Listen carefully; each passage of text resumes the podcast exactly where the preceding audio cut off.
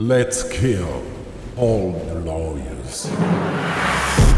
Les in et les off de droite en scène par Emmanuel Solnier-Cassia. Une production Amicus Radio avec la participation de la revue Esprit. Le soleil est revenu en Avignon, mais la sélection que je vous ai réservée aujourd'hui ne cadre pas vraiment avec cette apparente invitation à la détente et à la légèreté.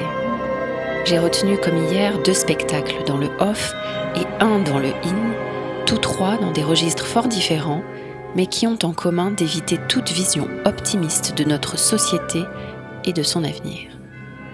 Commençons dans le off par peur.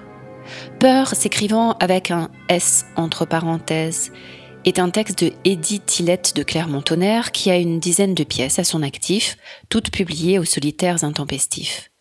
Peur est à la fois l'histoire d'un homme, d'une nation, et celle de notre société contemporaine depuis le basculement produit par le 11 septembre.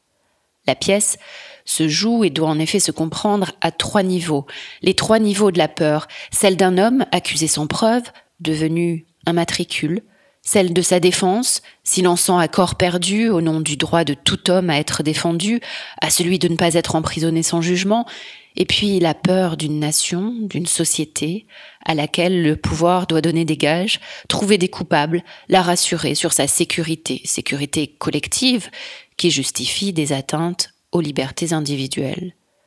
Les flashbacks qui ponctuent l'heure et quart de spectacle permettent parallèlement de mieux contextualiser la construction de la peur d'une nation, la nation américaine, depuis Pearl Harbor, puis la commission sénatoriale sur le macartisme, jusqu'à l'attentat sur le World Trade Center et le combat pour les droits de la défense qui sont véritablement au cœur du propos. Il ne s'agit pas vraiment d'une fiction, Peur est née de la rencontre de l'auteur et de la metteuse en scène avec Lagdar Boumedienne, citoyen bosniaque d'origine algérienne arrêté en décembre 2001 et accusé avec cinq autres d'avoir planifié un attentat contre l'ambassade américaine de Sarajevo. Innocentés par la justice bosniaque, les six accusés furent néanmoins confiés aux services de renseignements américains et transférés à Guantanamo Bay. Devenu le matricule 10005, il va être défendu par Steve Oleski, l'oncle de la metteuse en scène Sarah Tick, laquelle rend ainsi hommage à son combat pour les droits de la défense, qui vont aboutir à la libération sept ans après son emprisonnement de l'accusé, au terme de procédures multiples devant la justice américaine et même devant la Cour européenne des droits de l'homme. L'on sait qu'était au cœur de ce combat juridique la question de la légalité de la détention elle-même, droit protégé par l'habeas corpus mais refusé par le gouvernement Bush et son administration, faisant voter une loi empêchant les tribunaux américains d'examiner les recours des combattants ennemis étrangers sur le fondement de l'extraterritorialité de la prison de Guantanamo. L'action contentieuse va finalement déboucher en juin 2008 sur la déclaration d'inconstitutionnalité par la Cour suprême, permettant ainsi aux accusés de contester la légalité de leur détention. C'est ainsi qu'une Cour fédérale considéra quelques mois plus tard que les preuves n'étaient pas suffisantes pour retenir notamment le matricule 10005 devenant libérable. Il cessa sa grève de la faim, jusqu'alors maintenu en vie par une alimentation forcée dont le procédé releva d'un véritable acte de torture dont il est donné un aperçu sur le plateau. Il sera transféré en France en 2009, ni la Bosnie ni l'Algérie ne voulant l'accueillir. Même si elle requiert idéalement de ses spectateurs une connaissance à minima de l'histoire américaine, pour mieux la suivre et mieux l'apprécier, et que sa conclusion veut sans doute se faire trop didactique par sa théorisation rapide d'un mouvement vertical et d'un mouvement horizontal de la peur, Machiavel à l'appui, cette pièce, à la construction très élaborée et extrêmement bien jouée, évite les démonstrations caricaturales et arrive à faire passer un message qui peut se résumer à cette dernière phrase À quoi bon avoir des lois si la peur contribue à nous les faire oublier? Peur se joue tous les jours, sauf aujourd'hui et le 24 juillet, de 18h55 à 20h10 au théâtre du Train Bleu, 40 rue Paul Saïn à Avignon. C'est dans un tout autre registre que je vous entraîne ensuite avec la pièce Le Crépuscule. Le Crépuscule est une adaptation par Lionel Courteau des chaînes qu'on abat de Malraux.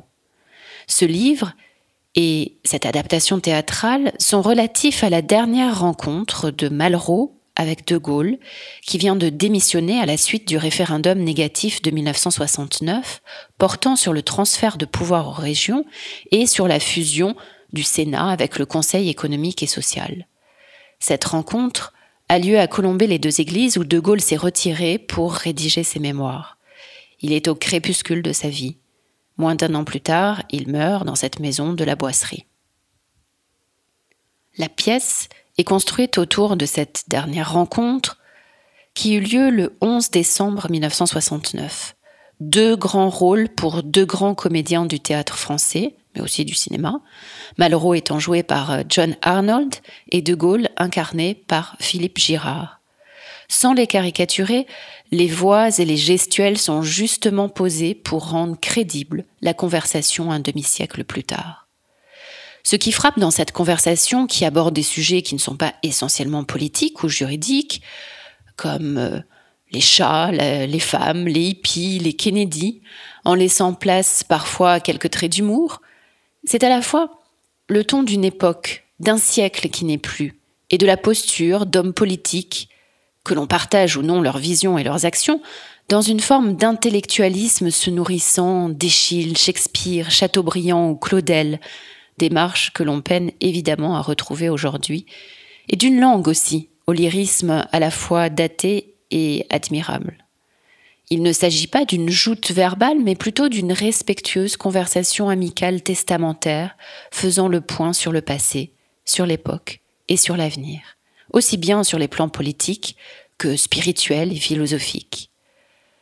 Pour les auditeurs de droit en scène, ce sont évidemment davantage les passages consacrés aux questions politico-juridiques qui les intéresseront et qui suscitent dans l'adaptation des saillies gauliennes prévisibles sur le parlementarisme, la nation, la démocratie, la place du peuple, mais aussi sur l'Europe. Sans doute assistons-nous à la fin de l'Europe. Pourquoi la démocratie parlementaire qui agonise partout créerait-elle l'Europe? Bonne chance à cette fédération sans fédérateur. L'Europe, vous le savez comme moi, sera un accord entre les États ou rien. Donc, rien. Il ne s'agit plus de savoir si la France fera l'Europe. Il s'agit de comprendre qu'elle est menacée de mort par la mort de l'Europe. La France en a vu d'autres. De Gaulle est bien certain de son destin et de sa destinée, constatant plus que regrettant d'avoir eu tout le monde contre lui quand il considérait avoir raison. Malraux, qui a largement contribué à la mythification du gaullisme de son vivant, érige une statue au général avec les chaînes qu'on abat, que l'adaptation Le Crépuscule et la sobre mise en scène de Lionel Courteau invitent à lire ou à relire. La nuit tombe. La nuit Le crépuscule se joue à Présence Pasteur, 13 rue du Pont Trouca, tous les jours, à l'exception des 15 et 22 juillet, de 18h15 à 19h30. Elle sera reprise à Paris, au théâtre de l'Épée de Bois, du 3 octobre au 3 novembre 2019. Enfin, je vais terminer rapidement par le spectacle du IN qui a fait l'ouverture du festival dans la cour du Palais des Papes. Architecture de Pascal Rambert. Rapidement parce que ce spectacle a déjà été largement couvert par les critiques classiques et parce que les éléments chers à droit en scène sont finalement assez discrets. Toutefois, architecture est d'un grand intérêt aussi dans l'optique d'un théâtre politique. Ce n'est pas seulement une pièce écrite pour des acteurs, comme n'a cessé de l'expliquer l'auteur et metteur en scène, qui a fait de cette démarche sa marque de fabrique. De fait, le jeu exceptionnel des acteurs est en soi étonnamment presque suffisant. Aucun comédien, d'Emmanuel Béard à Jacques Weber, en passant par Audrey Bonnet, Anne Brochet, Marie-Sophie Ferdan, Arthur Noziciel, Stanislas Nordet, Laurent Poitrenaud et Pascal Rénéric, ne prend le pas sur l'autre.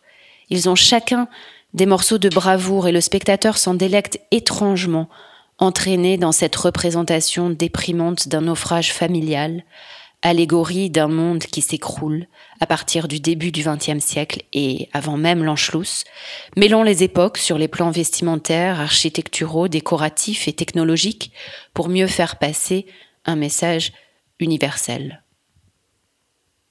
Une famille d'intellectuels, tous rabaissés par un père violemment surpuissant, bien que manipulé aussi par sa deuxième femme qui a fait mourir de chagrin la première, comme une puissance étrangère accueillie dans le lit de l'ennemi et qui va finir par y faire son nid.